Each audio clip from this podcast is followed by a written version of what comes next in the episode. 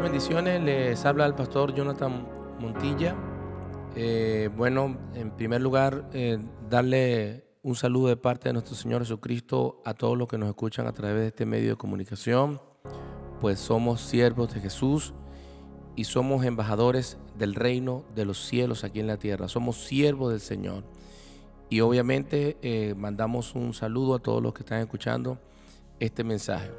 Si usted no es cristiano, hay algunas cosas que probablemente no entiendan y como este es un mensaje de dominio público porque es un mensaje de parte de Dios, eh, le pido que, bueno, que trate de acercarse a Jesús, eh, trate de buscar el perdón de los pecados, trate de buscar la misericordia y la gracia para que obtenga el don del Espíritu Santo, que es la persona de Dios que nos revela todas las cosas.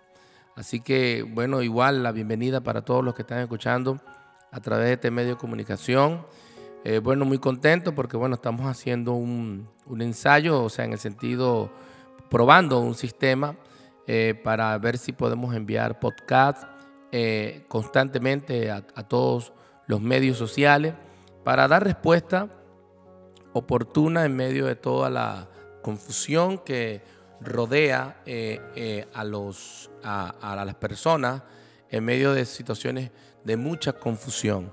Bueno, en primer lugar quiero decirles que, bueno, hemos este, estado muy preocupados por la situación del, país, hemos estado eh, bastante dolidos y, y, tristes por, porque obviamente cuando hay muerte, cuando hay dolor, cuando hay odio, cuando hay eh, divisiones y cuando hay eh, este tipo de situaciones que son eh, frutos de la carne, nosotros obviamente como hijos de Dios y aún como, como venezolanos, porque bueno, sabe que estamos viviendo una situación muy difícil en Venezuela, lo que está pasando es algo que realmente ha traído mucha tristeza. Muchos hogares venezolanos han sido enlutados por, por, el, por el odio político, por la división. Nosotros obviamente como iglesia vemos desde una perspectiva espiritual las cosas. Nosotros entendemos que la lucha que, están eh, experimentando eh, grupos eh, políticos e ideológicos en Venezuela, este, entendemos que detrás de todos estos escenarios hay una fuerza espiritual de maldad que la Biblia dice que no tenemos lucha contra sangre y carne, sino contra principados y potestades en las regiones celestes. Por eso nosotros estamos eh, atentos a, ese desarrollo, a ese momento, a esa actividad eh, espiritual, para dar respuesta espiritual, porque la iglesia no da eh, respuesta natural, la iglesia tiene respuesta espiritual, porque nosotros no debemos responder o accionar eh, como acciona la gente sin Jesús, como acciona la gente sin Dios. Nosotros accionamos como acciona el cristiano. Nosotros, eh, la Biblia dice, está, está alguno triste entre vosotros, haga oración, que son las armas espirituales que pueden cambiar y tienen el poder para cambiar la realidad. La iglesia del Señor pues, juega un papel fundamental en, la, en el desenvolvimiento con los acontecimientos del país actualmente. La Iglesia del Señor, eh, este, su, función o su rol en, esta, eh, en, este, en este caso es eh, espiritual. Nosotros, pues, obviamente, no podemos utilizar plataformas políticas, sociales, desde el punto de vista político, pues, o sea, asociarnos con las tendencias políticas por más eh, sentimental eh, eh, o que estemos o, por más este, emocionados que estemos, tenemos que mantenernos al margen de, las circunstancias naturales, pero con una acción contundente desde el punto de vista espiritual. Eso sí es importante. Nosotros estamos, ayer tuvimos un ayuno en Venezuela. este, este, yo tuve la oportunidad de enviar una oración y sentí que eh, el poder del Espíritu Santo, la, bendición, la fuerza, la energía espiritual, el poder del Espíritu Santo y creo firmemente que la iglesia tiene que accionar, tiene que involucrarse, tiene que estar eh, eh, involucrada, tiene que estar este, al, día de esta situación, pero desde el punto de vista espiritual. En Efesios capítulo 6, la Biblia dice que el apóstol Pablo hubo un momento que comienza a hablar de una guerra, una guerra que se estaba desencadenando en el, en el mundo espiritual, no en el mundo natural. Y él obviamente habla de esta batalla eh, y habla de esta batalla eh, que es la batalla del cristiano. Y pues, obviamente aquí hay una serie de, puntos que hay que tomar en cuenta muy importantes para nosotros poder pelear una, una guerra con inteligencia. Porque la Biblia dice que nada sucede sin que Dios lo revele antes a sus siervos los profetas. Ya nosotros hemos entendido que esta situación del país se ha estado revelando desde hace mucho tiempo y que hubieron santos hombres de Dios certificados por el Espíritu Santo porque su palabra y su profecía se ha estado cumpliendo. Todo obviamente esto bajo la palabra profética más segura que es la palabra de Dios, pero que iban a suceder ciertas cosas que Dios lo iba a revelar a sus siervos los profetas. Y la situación del, país o de Venezuela, pues obviamente es algo que ya también se, se sabía desde el punto de vista espiritual. Nosotros obviamente natural el desarrollo de los acontecimientos ha sido tan, tan radical que realmente no, no nos ha dado tiempo ni siquiera de poder terminar de digerir toda la información profética. Sin embargo, cuando vemos el cumplimiento y cuando vemos el desarrollo de los acontecimientos, podemos entender un poco más que el Señor pues, ha estado hablando y ha estado preparando su iglesia para este momento eh, para que pueda permanecer y mantenerse íntegra. Es muy importante que la iglesia pueda mantenerse íntegra, porque los reinos, los sistemas de los hombres eh, eh, pasan, pero la iglesia y el reino de los cielos continúa. Entonces, pues yo quiero compartir aquí una palabra en Efesios capítulo 6, 10. una batalla se pelea con armaduras, no se puede pelear sin armaduras. Hay, una serie de, elementos que es muy importante que nosotros tomemos en cuenta a la hora de desencadenar una guerra contra las tinieblas. Nosotros estuvimos orando ayer y oramos puntualmente por, por, uno de los orígenes del conflicto que está allí en la montaña de Sorte, en Venezuela, un lugar donde se está invocando constantemente el reino de las tinieblas para eh, eh, este, embestirlo contra Venezuela y que estos pactos y estos este, eh, eh, conjuros satánicos tienen el objetivo de traer destrucción, porque no hay bruja, no hay brujería buena ni brujería mala o magia blanca o magia negra.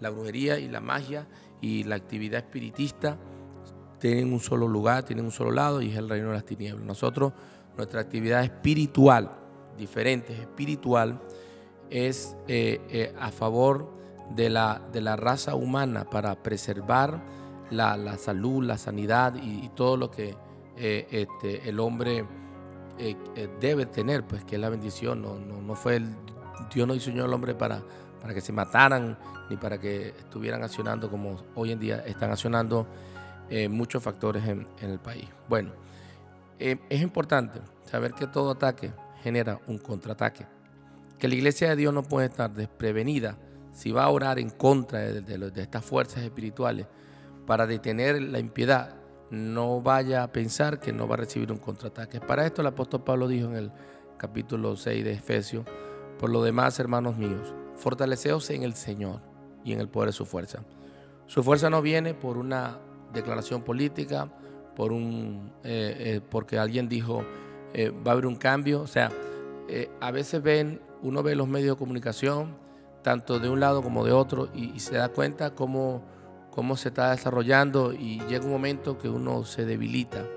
Y muchos que están actualmente en Venezuela ven y dicen, bueno, ¿qué, ¿qué vamos a hacer? Mira cómo está esto cada día peor, el dólar sube, el euro sube, eh, la economía cada día se pone más compleja, la situación política cada día eh, tiene más cargada de odio y esto probablemente está apuntando a un lugar o a, una dirección y es una potencial eh, confrontación entre los venezolanos. y uno está ahí y uno se debilita. Aunque uno es cristiano, uno está ahí y dice, Dios mío, pero ¿qué debemos hacer? ¿Qué vamos a hacer? Lo primero que tienen que hacer es fortalecerse en el Señor y en el poder de su fuerza. O sea, hay dos cosas importantes en este punto. Fortalecerse en el Señor es comenzar a alimentarse de la palabra de Jesús y de la esperanza de Jesús y de, y de comprender qué, qué provecho espiritual puede sacarse de esta situación y de esa forma uno se da fortaleza. Pero también dice el poder de su fuerza. Sí dice la Biblia que él, uno de sus nombres o atributos naturales es que Él es todopoderoso.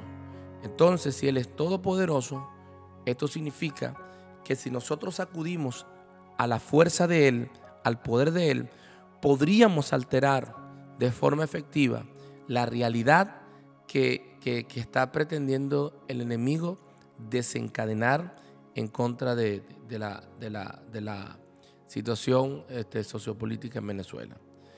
Entonces dice el Señor, si van a entrar en guerra, tienen que tener fuerzas, tienen que fortalecerse en el Señor, tienen que tener fe. Otra cosa, en el verso 11 dice, hay que estar vestido de toda la armadura de Dios para que podamos estar firmes contra las acechanzas del diablo. Y habla en el verso 12 realmente cuál es el origen de este conflicto y dónde la iglesia tiene que contraatacar. Dice la Biblia porque no tenemos lucha contra sangre y carne. Nos dice primeramente contra que no nuestro problema y por eso es que cuando yo doy un consejo puntual eh, este, acerca de no asociarnos a ninguna tendencia política, es porque nuestra lucha no es contra las personas. Los enemigos de nosotros no son los seres humanos, ellos son víctimas de los poderes espirituales que están operando en esas atmósferas. Por ejemplo, la Biblia dice, porque no tenemos lucha contra sangre y carne, definitivamente no son los hombres. O sea, los hombres eh, pueden actuar, eh, responder a las órdenes del mal, pero, pero nuestro objetivo no son las personas. O sea, no es atacándonos entre nosotros mismos o asociándonos eh, a, a un grupo o algo. No, no, no. Es ir al origen. El Señor dice, si no sino contra principados. Vean lo que está operando allí. Contra potestades, contra los gobernadores de las tinieblas de este siglo, contra huestes espirituales de maldad. ¿En, en dónde? ¿En las plazas? ¿En las calles? ¿En las marchas? No, en las regiones celestes. Es allí donde nosotros somos efectivos. Es allí donde nosotros somos el ejército de Dios. Es allí donde tenemos jurisdicción y poder y fuerza en el Señor.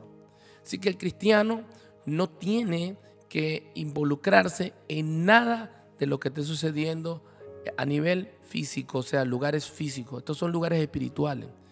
Por tanto, tomad toda la armadura de Dios, dice el Señor, para que podáis resistir en el día malo. Pues obviamente hay personas que, quieren y, que tienen el deseo de que no pase nada en Venezuela, que haya paz, eh, pero hay procesos que son necesarios y obviamente hay días malos. lo peor que puede pasar a un cristiano es pensar que no van a venir días malos, que todo va a estar bien, que todo lo que emprenda, que cuando se cansen todo está bien, que cuando levante un negocio todo está bien, que cuando vayan a la iglesia todo va a estar bien, que cuando tengan un trabajo todo está bien. Y ese es lo peor que puede pasar a un cristiano, esperar que todo venga bien y no prepararse para el día malo. El día malo es es, es, algo que inclusive Dios mismo advierte que va a venir. El Señor en una oportunidad cuando Pedro se acerca a él, él le dice, sabe que eh, este, eh, he recibido información de que el diablo te va a zarandear. Pero el Señor no dijo, yo he orado para que no te pase eso. No, el Señor dijo, yo he orado, he rogado para que tu fe no falle. Y lo que Dios dice eh, no es que la iglesia no va a atravesar este momento en, Venezuela. Lo que está diciendo es que su fe no falle. Porque el día malo la iglesia tiene que mantenerse íntegra. La iglesia tiene que mantenerse armada espiritualmente hablando. Por dice, por tanto, como es una lucha espiritual, tomad toda la armadura de Dios para que podáis resistir en el día malo y habiendo acabado todo, estar firme. Esa es otra palabra que habla de esperanza todo va a tener un desenlace, todo va a tener un fin porque hay una guerra que se está generando en el mundo espiritual contra los dioses de Egipto. Esto lo voy a predicar después, un mensaje que se va a llamar los dioses de Egipto, donde Dios eventualmente en una nación cuando ve demasiada idolatría y ve que están levantando, inclusive desde lugares gubernamentales, están levantando demasiado eh, eh, movimiento espiritista y descaradamente se están poniendo los dioses eh, que no son Dios, pues Dios entra en guerra contra esos dioses, como lo hizo con Egipto.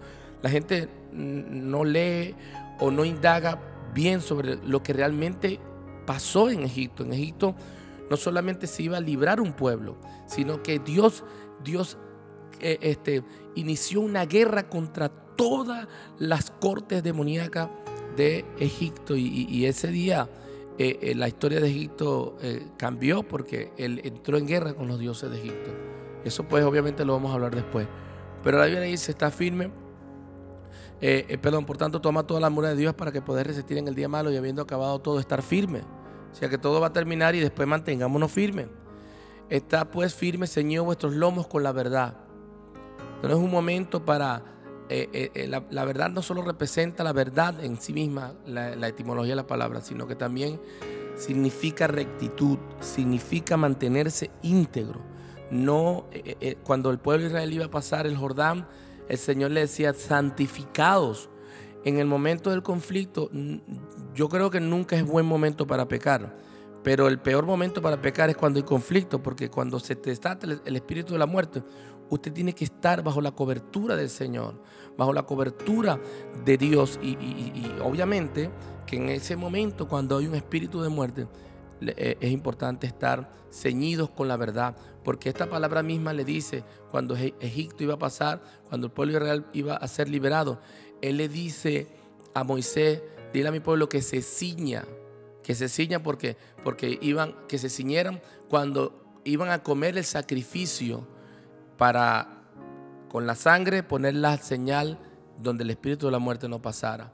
Esa palabra ceñir significa pónganse, o sea, vístanse de la verdad, vestidos con la coraza de justicia, o sea, y ahí lo aclara más adelante, ceñidos los lomos con la verdad y coraza de justicia, o sea, santidad, y calzados los pies con el apresto del Evangelio de la paz. Por más fuerte que sea un conflicto en una nación o un lugar, o más oscura que sea la noche, nunca se debe dejar de predicar el Evangelio.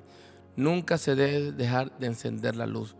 Hay una canción eh, este, que cantábamos mucho que se llamaba Enciéndolo Nuevo. A mí me gusta mucho esa canción, la cantaba mucho cuando estaba en Venezuela. Esta canción dice, enciende una luz, déjala brillar, no la puedes esconder, no te puedes callar. Y dice en Romanos capítulo 10, ¿cómo pues invocarán a aquel en el cual no han creído? ¿Y cómo creerán si nadie les predica? Pues la gente en medio de esa situación es muy propensa a buscar ayuda, auxilio, y ese es el momento oportuno para predicar la palabra. Sobre todo tomar el escudo de la fe con que podáis apagar los dados de fuego del maligno. El enemigo va a decir esto se acabó, va a haber muerte, va a haber hambre, va a haber destrucción, se acabó la iglesia. No, hermano. La Biblia dice que cuando tenemos el escudo de la fe, todo argumento del enemigo es, eh, eh, es eh, apagado, es neutralizado. El Señor tiene un plan y un propósito con nuestro país, con nuestra nación y Él cumplirá su propósito, aunque sea necesario pasar por el valle de sombra y de muerte, no temeremos porque Él estará con nosotros. Y tomad el yelmo de la salvación y la espada del Espíritu, que es la palabra de Dios, orando. Ahí está la palabra de Dios, principios bíblicos. Tiene que leer la Biblia para que usted no se deje llevar por vientos de, de ideológicos. Iglesia, tenga cuidado con involucrarse con emociones políticas, porque usted tiene una guía y es la palabra del Espíritu, la palabra de Dios. Orando en todo tiempo, con toda oración y súplica en el Espíritu. Ayer oramos, fue muy poderosa la oración que hicimos juntos desde España y estuvimos allí también conectados, allí en Venezuela, pero también toda la iglesia estuvo ayunando y orando, la iglesia general, el ministerio y todas las iglesias, pues, en general en Venezuela, estuvieron en ayuno. La oración nunca es el último recurso. La oración siempre será nuestro único recurso, porque cuando oramos a Dios y suplicamos en el Espíritu, nosotros eh, vamos a tener fuerza, vamos a tener respuesta y vamos a poder suprimir la actividad demoníaca que se está desencadenando en un determinado lugar, aunque tengamos que pasar la noche, siempre va a haber una mañana. Y velando, o sea, estar vigilante en ello con toda perseverancia y súplica por todos los santos. Y por mí, obviamente, oren por sus líderes espirituales, oren por los pastores, eh, porque bueno, son hombres que, están, que tienen que enfrentar, que tienen que estar ahí a la altura de las circunstancias y es necesario que ellos tengan fuerza para que el pueblo tenga fuerza. Y por mí, a fin de que al abrir mi boca me fue dada palabra para dar a conocer con denuedo, o sea, que no baje el denuedo, el fuego, el avivamiento del Espíritu, para que se siga predicando el misterio del Evangelio, o sea, para que la gente reciba la revelación de la salvación. Bueno, yo no tengo mucho que decir, la palabra de Dios es tan completa que yo solo creo que la recité, porque en ella misma contiene todo lo los elementos para vencer y para ganar. Bueno, quería eh, compartir con ustedes esta reflexión, eh, decirle que les amo mucho, que el Señor está con nosotros. El Señor dice, no temáis más nada pequeña porque a vuestro Padre os ha placido daros el reino. Y voy a hacer una oración por, eh, a través de este medio para que a través de estas ondas eh, o, estos, ya tenemos que hablar de bit o gigahertz, no sé, toda la tecnología comunicacional, podamos transmitir el poder eh, del Espíritu Santo.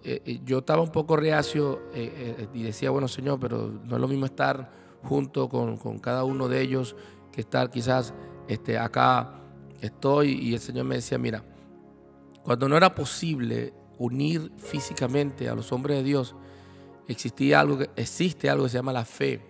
Y el apóstol Pablo y ellos oraban por, por, los, por la ropa de los familiares, porque ellos no podían llegar, no podían estar en todos lados. El único que es omnipresente es el Espíritu Santo, pero nosotros no. Pero si esa acción hace que, que de alguna manera ellos oraban y, dice que cuando la gente se ponía la ropa, eran sanados. La sombra de Pedro eventualmente pasaba por un lugar y la sombra de Pedro la gente solamente al, tocar la sombra de Pedro se sanaban.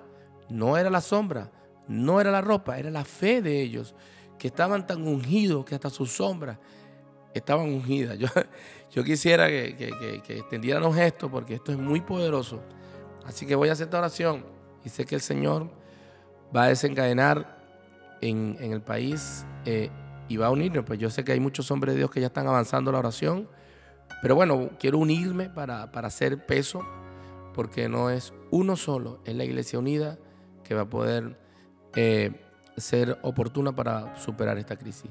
Vamos a orar y todos los que estén escuchando, por favor, únanse conmigo en oración a partir de este momento.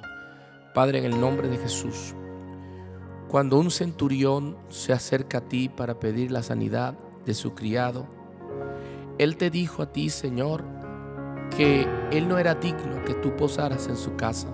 Aquel centurión te dijo, solo di la palabra y mi criado será sano, porque yo soy hombre bajo autoridad y cuando digo a alguien que haga algo lo hace, así que solo di la palabra. Y el Señor dice que ni aún en Israel halló tanta fe. Yo tengo fe, Señor, de que esta oración, Señor, va a unirse a las miles y millones de oraciones que está haciendo la iglesia en Venezuela. Y no solo la que está en Venezuela, sino todos esos hermanos que están en, Miami orando por, por, la iglesia de Venezuela, por la Venezuela, los que están en Perú, los que están en Ecuador, los que están en España, los que están en Nueva York, todos ese clamor de millones que están orando, Señor. Yo no creo que mi oración sea una oración más o sea la única oración pero es una oración de fe que hago a ti para pedirte junto a todos los que están orando que, que salves este país, que detengas la impiedad y que traigas tiempos de refrigerio para la nación. Fortalece la iglesia, fortalece los pastores y ministros, Señor, y declaro en el nombre de Jesús el poder de tu gracia y de tu misericordia y el poder de tu amor sobre Venezuela en el nombre de Jesús, amén y amén. Bueno, me despido de ustedes hasta una próxima cita. Eh, por este mismo medio vamos a tratar de transmitir constantemente la palabra del Señor. Y eh, bueno, nos vemos pronto. Bendiciones.